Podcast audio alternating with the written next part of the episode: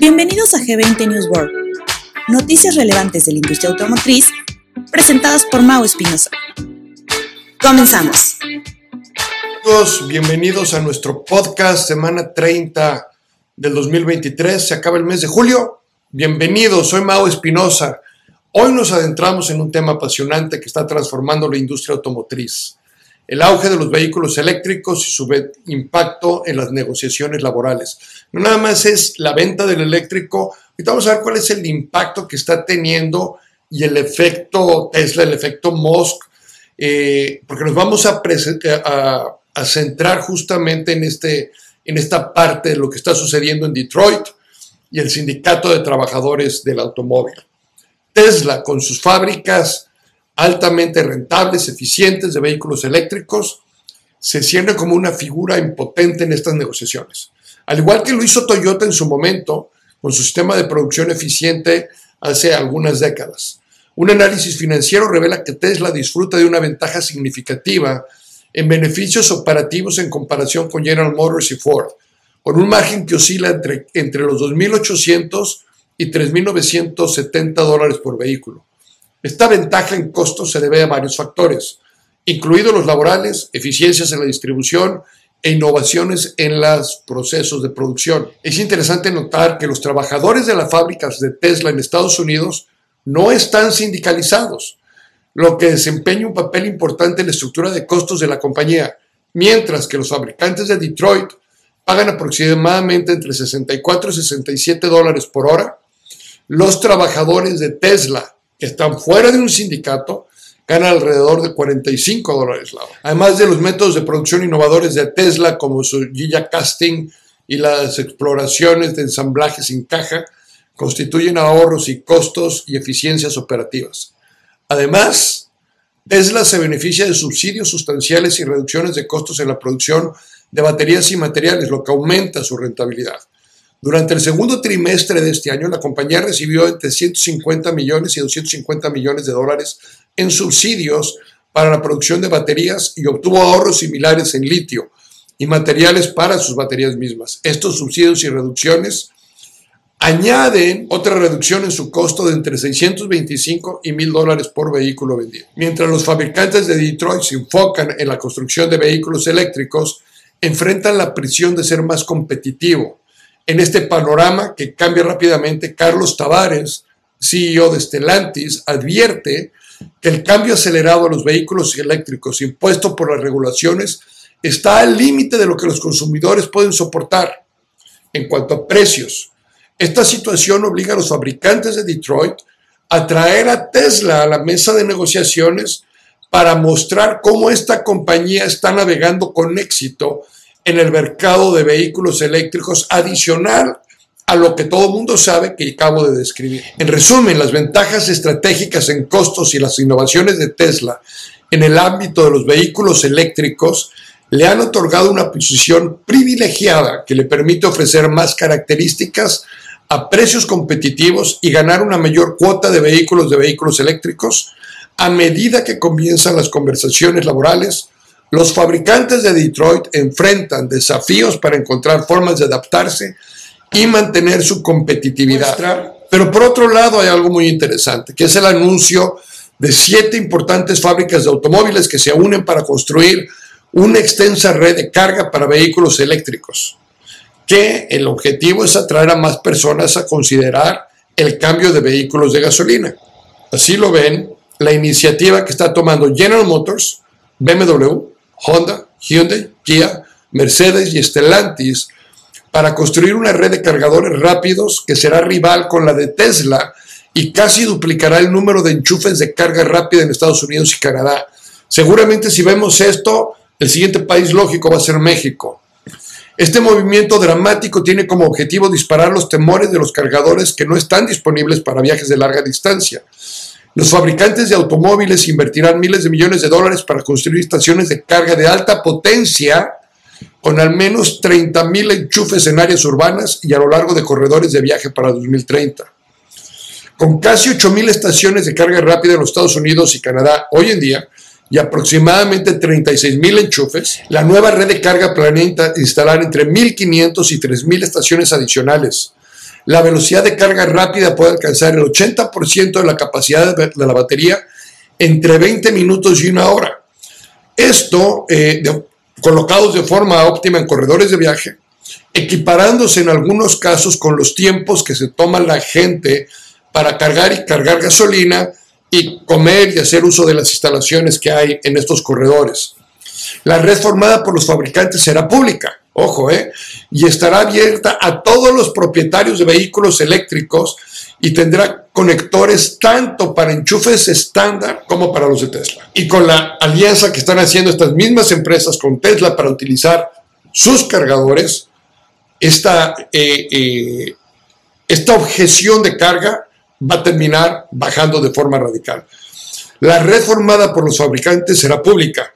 La experiencia de carga satisfactoria es la clave para ganarse la confianza de los posibles compradores de vehículos eléctricos y se espera que esta nueva red acelere las ventas en Norteamérica.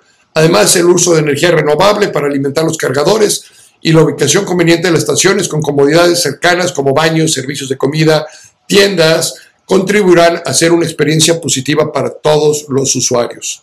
En resumen, esta colaboración entre importantes fábricas de automóviles para construir una extensa red de carga rápida tiene el potencial de impulsar la adopción de vehículos eléctricos en la región, abordar la recuperación sobre disponibilidad de cargas en viajes de larga distancia. Los fabricantes buscan fomentar la confianza en los vehículos eléctricos y atraer más consumidores hacia esta movilidad eléctrica. Vamos a cambiar de tema, vamos a hablar de inteligencia artificial. Eh, esta carrera en la supremacía en la inteligencia artificial. Voy a hablar un poquito de la inteligencia artificial, luego lo vamos a aterrizar en nuestra industria automotriz, eh, porque así como vemos esta situación con los vehículos eléctricos, donde por un lado los fabricantes están preocupando en cómo poder generar el producto con los costos necesarios para que no se salgan de precio hacia los clientes. Ya lo dice Tavares de Stellantis, él siente que los precios están llegando a este techo y, bueno, pues ante todo tiene que haber el, el costo-beneficio, tiene que haber la rentabilidad para todas las partes también. Al final del camino son negocios. Entonces, por un lado están viendo esa parte, por, eh, están compitiendo en eso, pero por otro lado, están entendiendo que para poder vender más vehículos, pues se necesitan estas estaciones de carga y que uno solo no lo va a poder lograr y que todos tienen que tener un mismo sistema de carga o aprovechar lo que estamos haciendo todos los las marcas para poder colocar más vehículos. Entonces, adicional a lo que ya hizo Tesla, vienen estas siete marcas, van a duplicar o casi triplicar el número de estaciones de carga, carga rápida, eh, para que pueda cargarse el vehículo entre 20 minutos y una hora, tiempo suficiente para poder, en muchos casos, detenerte ir al baño en, los viajes, etcétera, y las estaciones que hay en la ciudad. En las ciudades metropolitanas, cada vez es menos el problema. Aparte de que se encuentran las estaciones de carga en la calle, por lo general el uso del vehículo eléctrico en zona metropolitana tiene mucho que ver con la carga que haces en tu casa. Y mientras tengas tu vehículo con un nivel de carga aceptable, la rutina diaria no, no lleva a que se desgaste el vehículo en, su carga todos los días, lo cual pudiera llegar a ser un, problema en ese sentido. Eso ya está prácticamente corregido y sostenido. Vamos a hablar de la inteligencia artificial. Vamos a hablar de, de, esta competencia feroz y crucial que está moldeando el panorama tecnológico empresarial a nivel mundial. La batalla por la supremacía de inteligencia artificial entre Estados Unidos y China. Esta contienda estratégica y empresarial está caracterizada por una carrera implacable para liderar el desarrollo y la adopción de la inteligencia artificial, una tecnología que se perfila como la piedra angular en la próxima revolución industrial. Ambas naciones han reconocido el valor estratégico y económico que representa esta inteligencia artificial, por ende, han destinado enormes recursos, tanto gubernamentales como privados, para impulsar la investigación y la implementación de esta tecnología transformadora. En el ámbito empresarial, las compañías tecnológicas de ambas potencias se han lanzado a la competición buscando liderar el mercado global y ganar una posición dominante en la economía del futuro. Empresas americanas como Google, Microsoft, Amazon y Facebook y compañías chinas como Alibaba, Tencent, Baidu, Huawei, están invirtiendo masivamente en investigación y desarrollo para llevar productos y servicios de inteligencia artificial a la vanguardia del mercado. El control de esta inteligencia artificial no solo implica beneficios económicos, sino también el dominio en sectores críticos como seguridad nacional, ciberseguridad, el desarrollo de sistemas militares avanzados, eh, etc. Por otro lado, vemos también eh, que las empresas que liderarían esta revolución tecnológica tendrán una ventaja estratégica y competitiva sin precedentes ya que el desarrollo de soluciones más innovadoras y efectivas mejorará la eficiencia operativa. Esto lo estamos viendo en todas las marcas automotrices, como el uso de la inteligencia artificial, no solo en el producto mismo, pero en la producción, desarrollo, diseño y próximamente distribución de los vehículos, la inteligencia artificial va a tomar un juego fundamental. Hoy hay cosas que deberíamos estar haciendo en nuestros negocios ya, haciendo uso de inteligencia artificial. Muchas veces creemos que es el puro business intelligence. Hay mucho más allá.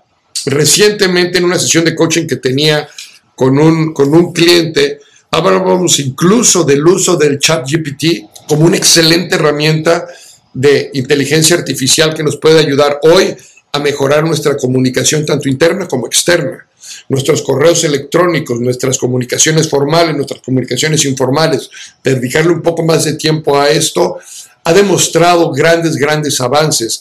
Una agencia automotriz aquí en Estados Unidos, un grupo automotriz, está utilizando el chat GPT, que es una herramienta gratis de inteligencia artificial, en su mercadotecnia para poder generar mensajes más impactantes con frases de, de mayor impacto.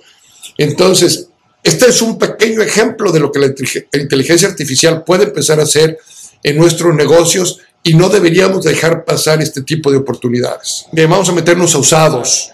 Existe una evaluación optimista sobre la recuperación del mercado mayorista de automóviles usados en la segunda mitad del 2023. Tras un declive en los precios en el segundo trimestre, se pronostica que el precio de vehículos usados se estabilice ya en julio y se espera que la oferta escasa de vehículos usados con menos antigüedad o más jóvenes y con, menos millas recorridas mantengan un piso en los precios.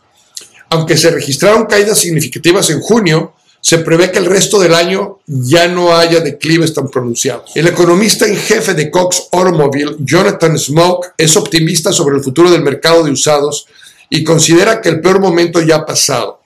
La combinación de una menor depreciación y condiciones estacionales más sólidas sugiere que la demanda mejorará a medida que los declives en los precios se refleje en los precios de retail o al por menor. Asimismo, la escasez de vehículos usados con menos de cuatro años va a continuar afectando los precios, ya que la producción de vehículos nuevos se vio afectada durante la pandemia y estos años recientes no vamos a tener vehículos usados de estos años, lo cual va a poner cierta presión a los inventarios. Por otro lado, se espera que la producción de vehículos nuevos aumente en los próximos 12 a 18 meses. Aguas porque la posibilidad de una huelga de la unión o del sindicato acá en Estados Unidos en los próximos meses también puede afectar la producción y llevar a los concesionarios a depender más de los inventarios de vehículos usados. No hay que perder de ojo esto. ¿Hasta dónde impacta en México? Bueno, pues hay un, hay un proceso que seguramente tendría cierto impacto para México, no hay ninguna duda. Esta situación generaría una mayor demanda y presión en el mercado mayorista de vehículos usados, manteniendo la escasez de inventario y llevando a los precios a alcanzar su punto más crítico en el 2025. El mercado de vehículos usados ha enfrentado desafíos, incluidos problemas de accesibilidad para los consumidores y una mayor competencia en vehículos nuevos. Sin embargo, las condiciones actuales no sugieren una desaceleración significativa a la actividad económica en el corto plazo. El crecimiento del empleo que se está viendo aquí en Estados Unidos, que se está viendo en México, también eh, ayuda pero el riesgo de una recesión en Estados Unidos parece que se puede concentrar exclusivamente en los primeros tres meses del 2024, lo que brinda una estabilidad económica en el corto plazo y a ver qué pasa a inicios del año que entra. Hay mensajes encontrados en ese sentido. ¿Por qué? Porque va a ser un año electoral. Entonces, ser un año electoral, a lo mejor esas presiones se aligeran hasta después de las elecciones. Posventa. Los costos de reparación de automóviles han aumentado drásticamente, casi un 20% en el último año, superando con creces las tasas de inflación y situándose entre los mayores incrementos de precios anuales para cualquier bien o servicio doméstico. Este aumento de precios ha resultado de una combinación de varios factores, con algunos eh, eh, que han emergido durante esta era de la pandemia y otros reflejando tendencias dentro del mercado automotriz. Vamos a hablar de ellos. Son seis principalmente de los que quiero hablar. El primero, el más común, el más lógico de todos, mayor tecnología en los automóviles. Las reparaciones comunes de automóviles hoy en día le pueden costar a un consumidor casi los 500 dólares por visita, en ocasiones mucho más. Estos son cifras de AAA acá en Estados Unidos. La presencia de tecnologías más avanzadas y costosas en los vehículos es una de las principales razones del aumento en costos de reparación. Eh, tomemos como ejemplo los sistemas avanzados de asistencia al conductor, tales como eh, frenado automático de emergencia, asistencia de mantenimiento de carril o sistemas de alerta de tráfico cruzado, que cada vez se han proliferado y están disponibles en cualquier vehículo hoy en día. Todos estos sensores eléctricos y estas tecnologías que se encuentran hoy en día, por supuesto que tienen un costo adicional y, son importantes en, los vehículos. Dos, seguimos con problemas continuos en la cadena de suministro, lo que ha llevado a que tengamos también eh, un aumento en recalls, un aumento en campañas, la escasez de componentes y piezas en la cadena de suministro ha afectado significativamente la disponibilidad y el costo de repuesto necesario para las reparaciones. Ya sabemos que durante la pandemia hubo cierres temporales en fábricas, retraso en el transporte de las mercancías y todo esto ha hecho que todos estos chips también en el mercado del, de postventa hayan subido de precio justamente por la escasez de los mismos. Tres, mayor tiempo de posesión de los vehículos. Una vez más, derivado de la pandemia, al haber pocos vehículos nuevos por vender, el cliente se queda más con su vehículo, el cliente quedarse más con su vehículo. ¿Qué es lo que sucede? Tienes que pasar por más reparaciones y entonces eh, estos tiempos más largos, esta eh, que se generaron por, por muchas eh, situaciones, significa que los vehículos tienden a acumular más desgaste, requieren más reparaciones, y como consecuencia los costos de mantenimiento aumentan. Aquí la pregunta es, ¿qué tantas campañas de retención de nuestros clientes hemos hecho en los últimos años para asegurarnos que estos mismos clientes que están con más tiempo en, en nuestros talleres mecánicos definitivamente van a estar buscando ya a estas alturas hacer el cambio de su producto por un producto más reciente. No necesariamente nuevo, ¿eh? Ojo, puede ser por un vehículo más reciente. Ahora, tenemos esa escasez de producto, de producto usado con menos, producto usado joven, es decir, un producto de dos años, de año y medio, de tres años de antigüedad. Estamos en 2023, encontrar productos 2020-2021 está complicado. ¿Por qué? Porque no había en ese momento. otra situación por la que está sucediendo esto es la mayor cantidad de accidentes automovilísticos. Fíjense bien, se reportaron 6.1 millones de accidentes en el 2021 ha habido un aumento en relación a eso de más de 1.2 millones de accidentes. Esto es información de la Administración Nacional de Seguridad, Tráfico en Carreteras. El aumento de estos accidentes ha llamado a una mayor demanda de servicios de reparación y ha ejercido presión sobre los costos de reparación. Los dos siguientes lo estamos viviendo en nuestras agencias de forma importante. Menos técnicos de reparación. A pesar de la mayor demanda, hay una escasez de mecánicos para satisfacer esta demanda eh, importante. Hay una disminución de más del 5% en los últimos tres años. Una disminución. A mayor vehículos, se siguen vendiendo más vehículos, hay más vehículos circulando y hay menos técnicos disponibles.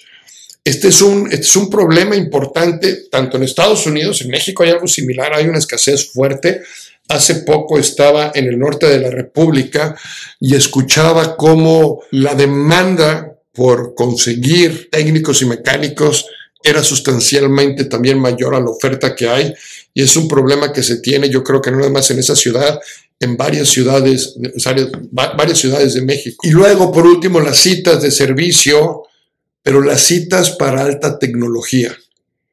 Muchos talleres de reparación, especialmente concesionarios, han empezado a compartir fotos y videos de posibles problemas con los clientes como una cita tipo telemedicina para su automóvil. Este es interesante porque si bien es cierto, ha sido una forma en la que los dealers están tratando de adelantarse a tratar de generar esta retención, eh, estas citas, porque son trabajos distintos, trabajos más específicos, y se está logrando la, la atracción del cliente, son clientes que su costo en promedio de reparación es como un 20-25% más alto. Pero bueno, este último ya es generado por, por la industria misma ante todas las situaciones que, que se han generado. Vamos, vamos a empezar a cerrar nuestro podcast con un poquito de la acción en los negocios. KPIs, números claves que no basta muchas veces con verlos, no basta muchas veces con analizarlos, es importante compararlos y entender que el número no nada más es un número.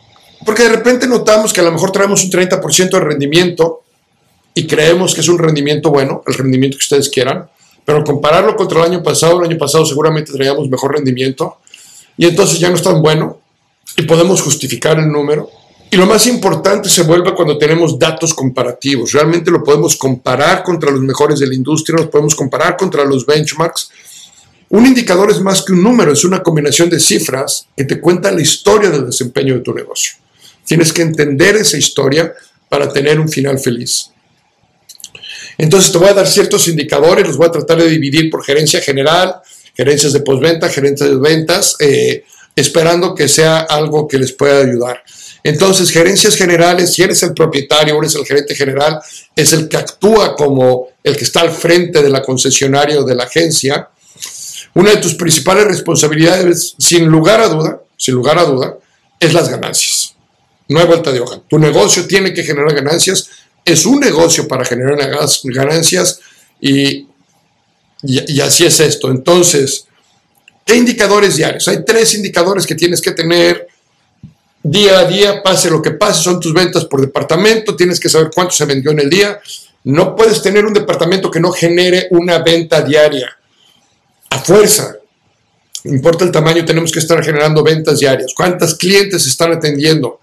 ¿Cuántos clientes ingresan a tu tienda, ya sea físico o virtualmente? ¿Con cuántos clientes estás teniendo contacto todos los días? Eh, y te gustaría verlo definitivamente por, por departamento.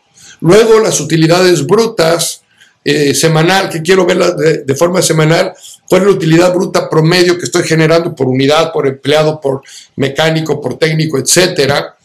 Y luego cuánto estoy pagando en promedio por empleado en cada uno de mis departamentos.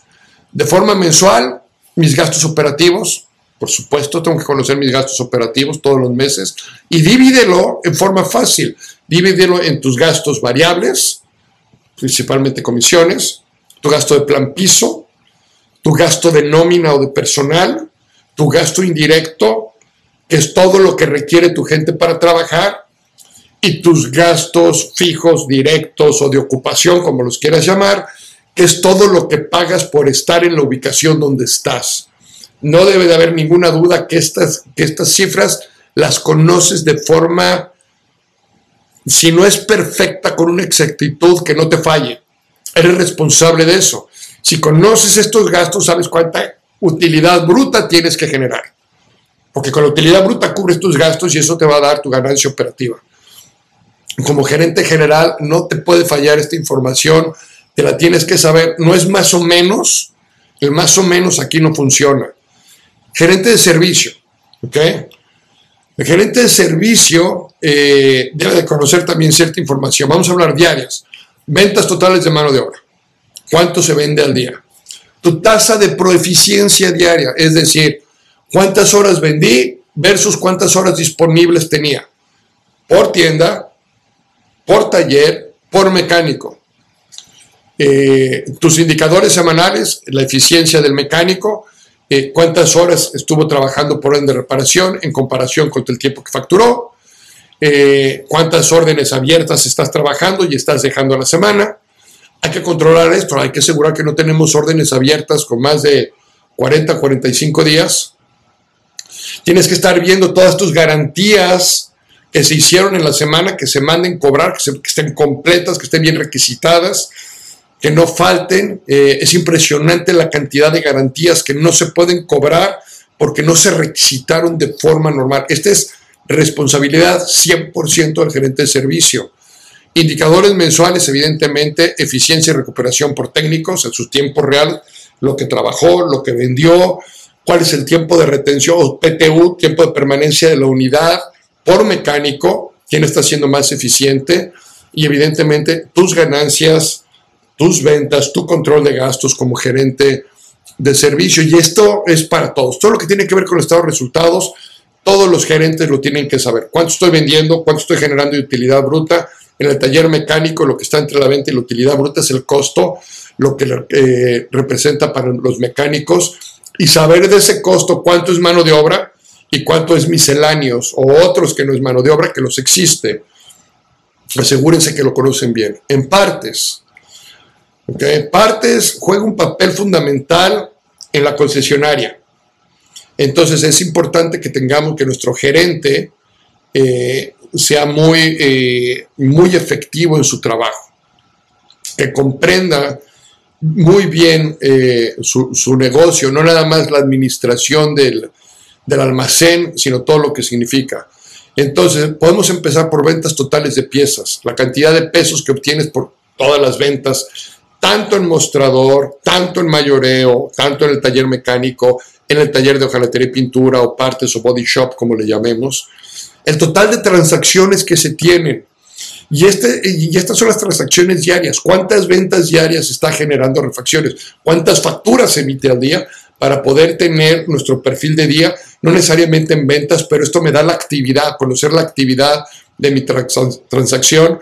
Y esto, al dividir las ventas que hice entre el número de facturas, entre el número de transacciones, puedo tener yo un, un valor promedio por transacción. Y esto me ayuda a entender muy bien la productividad de mi departamento. De forma semanal, eh, cuántas órdenes de partes pendientes se quedaron, que no se han complementado, ya sea porque esté en backorder o porque no las he surtido. Eh, el número de veces que un producto también se disponible en las ventas perdidas. ¿Cuántas veces se solicitó una pieza que no pude generar porque, porque no la tenemos? Y entonces eso nos va a dar ideas de qué tenemos que hacer de compras adicionales. Compras de emergencias totales, esto semanal, ¿cuántas compras de emergencia estás haciendo? Estas compras de emergencia traen costos adicionales y gastos adicionales. Al mes, venta promedio por persona, utilidad bruta, porque si tienes vendedores de mayoreo, pues conocer la productividad, conocer cuántas ventas tienen eh, al mes, con cuántos clientes, qué porcentaje de su cartera le está comprando qué porcentaje de cada cliente le está comprando de acuerdo a su potencial, el margen promedio en cada uno de los rubros que tiene, ya habíamos hablado de los gastos, el tiempo promedio de transacción por cliente, sobre todo los de mayoreo. Gerente de ventas. Tu equipo de ventas es el que mueve tus productos, el que mueve todo, el que tiene el contacto inicial con tus clientes, lo que da la entrada a tus clientes, futura, en el futuro van a estar en, la, en, el, en los talleres mecánicos, en postventa. Entonces es vital que nuestro gerente de ventas entienda que es el inicio de todo el proceso. Entonces, evidentemente, nuestras ventas diarias, ventas diarias, entregas diarias, total de transacciones, esto es todos los días. ¿Cuántos clientes estamos trabajando todos los días? ¿Ok? ¿Cuántos clientes estoy trabajando? ¿De dónde vienen mis clientes diarios? Diario, no es semanal, esto es diario. ¿ok? Eh, a la semana, evidentemente, tengo que voltear a ver qué está sucediendo con esto, cómo estamos avanzando en nuestros objetivos.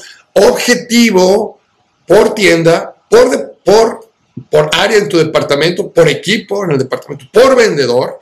No puede existir un solo vendedor en tu organización que llegue el fin de la semana y tú no puedas entender en qué trabajó ese vendedor y qué está logrando y cómo está avanzando para el logro de sus ventas.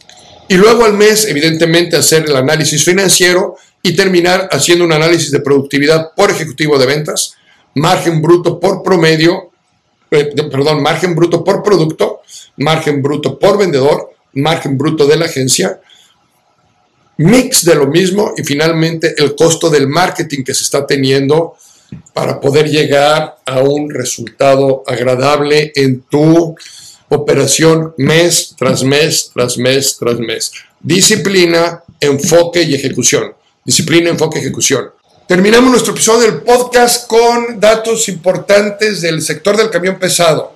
El mes de junio ha sido testigo de una increíble fortaleza en la industria, un crecimiento del 31.5% en comparación contra el año anterior. Pero eso no es todo. Junio del 2023 también sorprende con un crecimiento del 25.6% en la industria, con una variación del 9.1% contra su mismo promedio enero-junio.